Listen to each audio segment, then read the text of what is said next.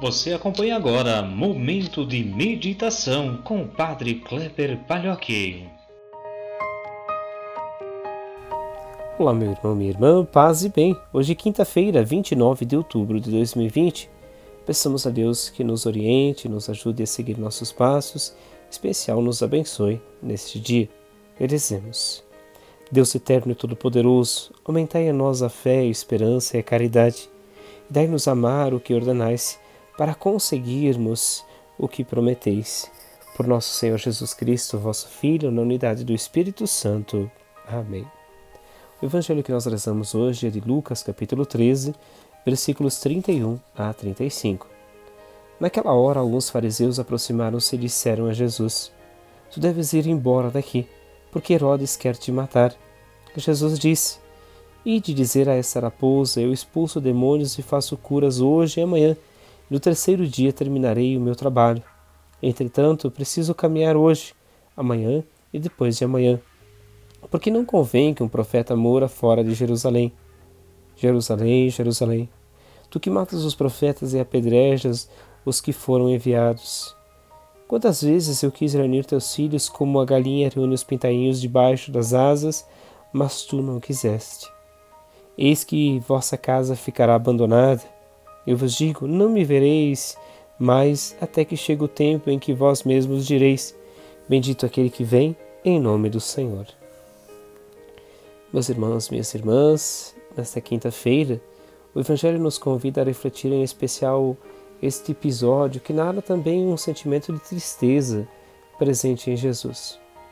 Se olharmos a história da salvação, em especial todo o processo desde o Êxodo que nós olhamos é, na caminhada, o povo que é libertado do poder do faraó no Egito, que ganha essa terra prometida e que agora vive sobre ela, não soube compreender estes passos dados.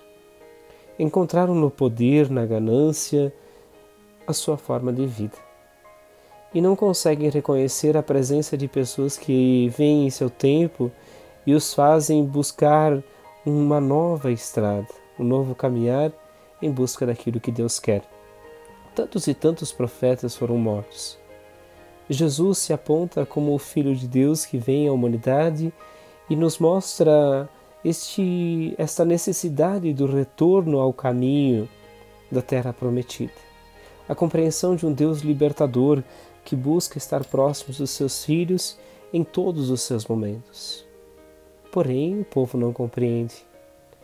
Se olharmos para o contexto que nós vivemos hoje, talvez seja importante percebermos também os Herodes que nós temos.